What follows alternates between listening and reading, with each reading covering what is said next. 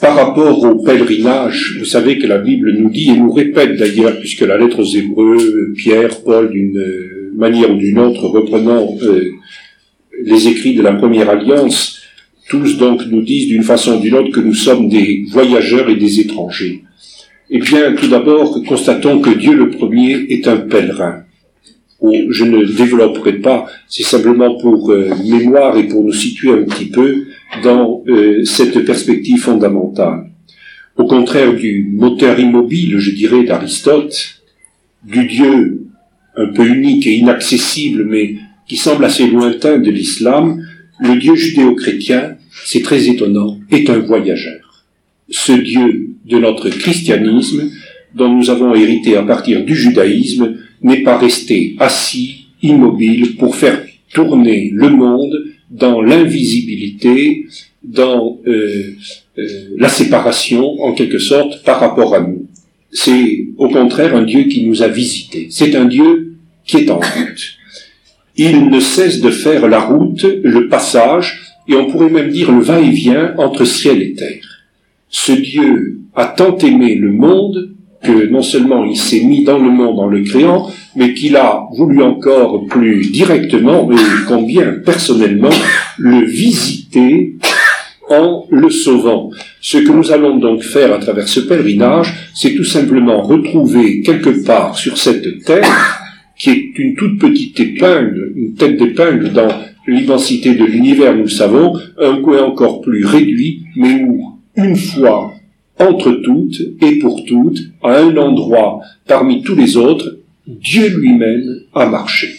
Et si nous croyons dans la foi à cette vérité, il est évident que c'est là quelque chose de tout à fait extraordinaire que de retrouver sur cette terre les traces mêmes de Dieu qu'il a visité.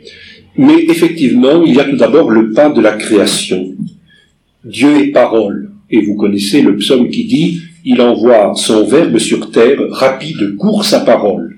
Et on peut dire que dès le départ, la parole de Dieu parcourt l'univers, et quand Dieu se met en l'homme, dès le départ, on sait qu'il chemine avec lui. Et dans le jardin, il y a les pas de Dieu. Avant même l'existence des routes, il y a cette sorte de petit tracé sur le gazon du paradis. J'aime bien imaginer, je dirais, cette sorte de premier sentier qui s'est fait par le va-et-vient de l'homme allant chez Dieu et de Dieu allant chez l'homme, et ils étaient ensemble, et c'est ce que nous vivrons un jour, à la brise du soir, c'est-à-dire finalement euh, quand tout est un peu dans l'accomplissement du bonheur et dans la brise, c'est-à-dire dans la communion de l'Esprit Saint. Bon, le pas de la création, c'est quelque chose que Dieu se soit communiqué euh, de cette manière-là à euh, l'humanité et tout particulièrement où est le ciel, Seigneur? Qu'est-ce que le ciel? Quelle question? Eh bien, nous savons que Dieu a visité la terre et qu'il l'a visité d'abord en y créant l'homme à partir de l'argile. A ensuite le pas des alliances et des promesses. Et c'est essentiellement ce que nous euh, revivrons à travers euh, ce pèlerinage. Et nous savons, je ne fais que le mentionner, qu'il y a les visites à Abraham, Rappelez les trois anges, et nous avons là l'icône de la Trinité devant nous. La lutte avec Jacob, quel cheminement que ce combat, je dirais au pas à pas. Le long cheminement avec Moïse, et vous savez que Dieu lui-même était dans l'attente de réunion, et nous évoquerons à travers le désert la nuée guidant le peuple, et puis euh, cet exil où Dieu lui-même s'en va à l'étranger avec son peuple jusqu'en Babylonie, parlant au cœur des prophètes et revenant avec lui, et toute cette idée de ce cheminement qui est marqué à travers l'arche d'alliance. Tout ceci pour mémoire, nous connaissons bien, grâce à Dieu, l'écriture sainte déjà, et simplement pour nous éveiller à cette merveille, voyez, du pas des alliances et des promesses, où on voit, d'une manière tout à fait étonnante, que Dieu a accompagné son peuple. C'est très fondamental de découvrir cela, car dans notre vie, quand on l'a senti, je dirais, sur le terrain, eh ben, ça nous suit après partout. Dieu n'est pas quelqu'un qui m'a abandonné. Je ne suis pas celui ou celle que on laisse un petit peu pour compte. Et quand on sait que Dieu nous accompagne et m'accompagne, vous savez, ça règle pas mal d'affaires dans notre existence. On n'est jamais tout seul. Et quand on a comme vocation d'être monos, seul, savoir qu'on est avec le seul, c'est merveilleux. Et je crois que euh, c'est le découvrir d'une manière tout à fait éminente que de le découvrir à travers la Terre Sainte. Puis il y a, au-delà du pas de création, du pas des alliances et des promesses, ce que j'appellerais le pas de l'incarnation. Alors là, quel pas? On pourrait reprendre euh, un petit pas pour l'humanité, pour euh, Jésus, mais quel pas pour nous l'humanité? Dieu a envoyé son Fils. Dieu envoya son Fils. Et comme Jésus se dit tout du long, l'envoyé du Père.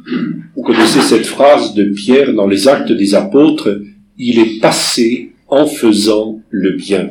Et voilà que Jésus, celui qui est venu, est la route, il se dit la route, et non seulement il a marché sur les chemins, non seulement il est venu du ciel jusqu'à nous, non seulement il retrace la route jusqu'au ciel, mais il nous dit, quelle phrase étonnante aussi dans ce contexte, si nous l'entendons bien, je reste avec vous jusqu'à la fin du monde. Et il y a ce cheminement que euh, le Christ euh, fait ainsi, de cette manière-là. Donc c'est le pas de l'incarnation, euh, tout spécialement, et c'est sûr que, et vous verrez, ça sera une des grandes joies de ce pèlerinage, nous le revivrons quand nous passerons à travers toute une série de noms qui, pour le moment, peut-être, si nous sommes jamais, encore allés en Terre Sainte, ne font que nous évoquer euh, quelque chose d'un peu abstrait, mais qui tout d'un coup vont devenir concrets. Euh, Tibériade, Naïm, Nazareth, Bethléem, le désert du Negev, tous ces lieux, la Galilée bien sûr, où Jésus a marché. Nous revivrons le pas de l'incarnation.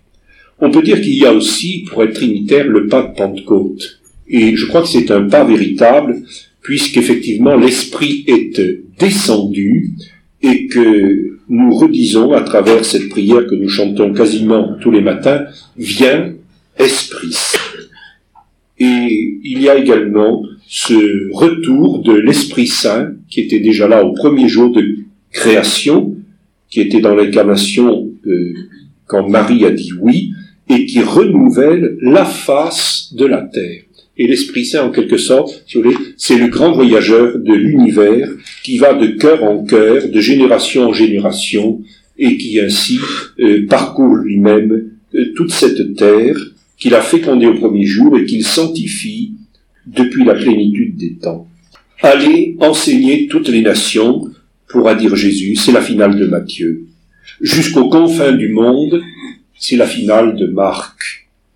En commençant par Jérusalem, vers les autres euh, peuples, c'est la finale de Luc. Et vous savez que le dernier mot de Jésus, c'est tout un programme, en Saint Jean, c'est toi, suis-moi. C'est-à-dire, c'est très curieux, ça m'a toujours frappé. Euh, c'est pas toi maintenant marche, moi j'ai fini, à toi de jouer, c'est toi suis-moi. Et c'est comme si Jésus continuait en quelque sorte la route, appelant Pierre, puis Jean, et finalement euh, les douze, les disciples, les saintes femmes et toute l'Église à marcher avec lui. Donc je dirais déjà, Dieu nous donne l'exemple, voyez, d'être le pèlerin. Pas de création, pas des alliances, de l'incarnation, de la Pentecôte.